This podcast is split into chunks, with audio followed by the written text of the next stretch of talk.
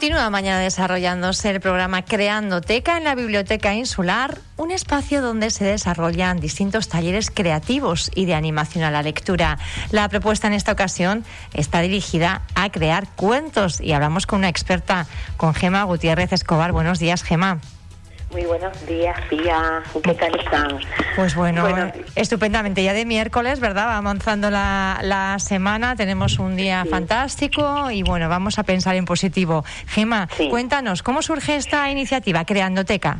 Pues bien, eh, Creandoteca eh, crea y diviértete en la biblioteca eh, nace como una iniciativa para dar un servicio de, dinamización eh, a la sala infantil y juvenil del Centro Bibliotecario Insular, que hará unos meses se reactivó de nuevo, está abierta a... Porque está mucho tiempo cerrada, ¿verdad? El tema, la biblioteca, digamos, infantil y juvenil, ha estado cerrada eh, desde antes incluso de la COVID.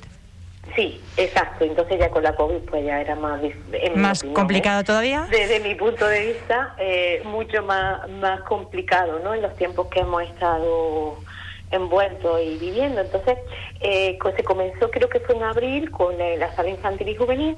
Y entonces, eh, una compañera que también quería nombrarla y saludarla de aquí, ella es Mónica Denis Rodríguez, ella es también técnica en animación es sociocultural y, actriz y payasa. Y es, digamos, pues mi compañera somos las la, responsables de, llevar eh, este proyecto, este servicio a, la sala infantil y juvenil.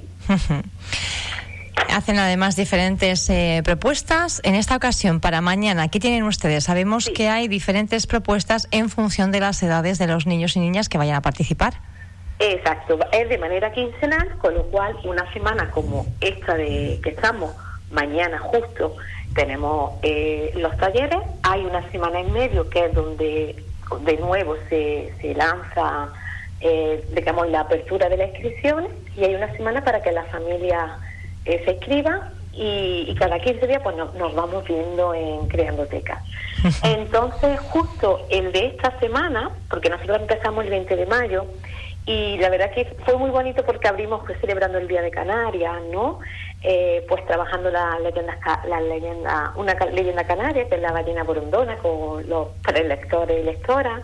Estuvimos también trabajando el lenguaje eh, amasí con los más, ya con, los pequeños y pequeñas lectores, que son los niños y las niñas a partir de siete años, hace una búsqueda de los grandes tesoros de la biblioteca y tienen que transcribir con el AMASI, porque uno de los objetivos también que te quería queríamos trasladar, Pía, es difundir y poner en relieve toda la riqueza que tiene el patrimonio cultural canario.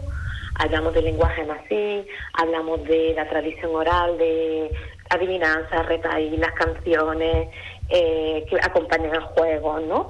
Y también al patrimonio natural de Canarias, ¿no? A la flora y fauna que, tenemos y, trasladar también, ¿no? Ese respeto y ese gran valor que tiene y por lo tanto también esa, esa responsabilidad, ¿no? De, protegerlo, cuidarlo y, y por supuesto... Y difundirlo, ¿no? Eh, sí, exacto. Entonces empezamos con, uno, con unos talleres que van un poco unidos a distintas temáticas. El último fue la, el, el del día de celebramos el medio ambiente y justo el de mañana vamos a crear un cuento junto y junta. Es una de las distintas propuestas que, que se trabajan, porque en los talleres de creación PIA, así como las actividades de animación lectura, van cambiando, ¿no?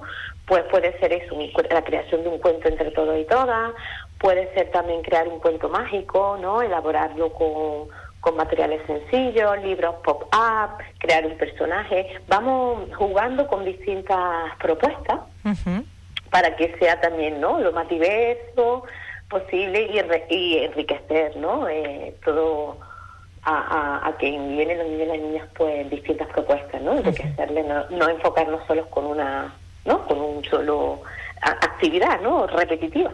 Así que sí que tenemos esta, esta semana para los más pequeños eh, el, el, deseo de Ivonne y los pequeños y pequeñas vienen con las familias, niños de 3 a 6 años. Y el segundo taller, ya son niños y niñas a partir de 7 hasta los 11, 12, ya vienen solo y sola. Y también tenemos la creación de un cuento eh, colectivo, ¿no? Y en cada uno, bueno, intentar utilizar eh, las artes plásticas, los quien ya tiene la escritura dominada, pues también puede escribir algo en, la parte del cuento que le toque.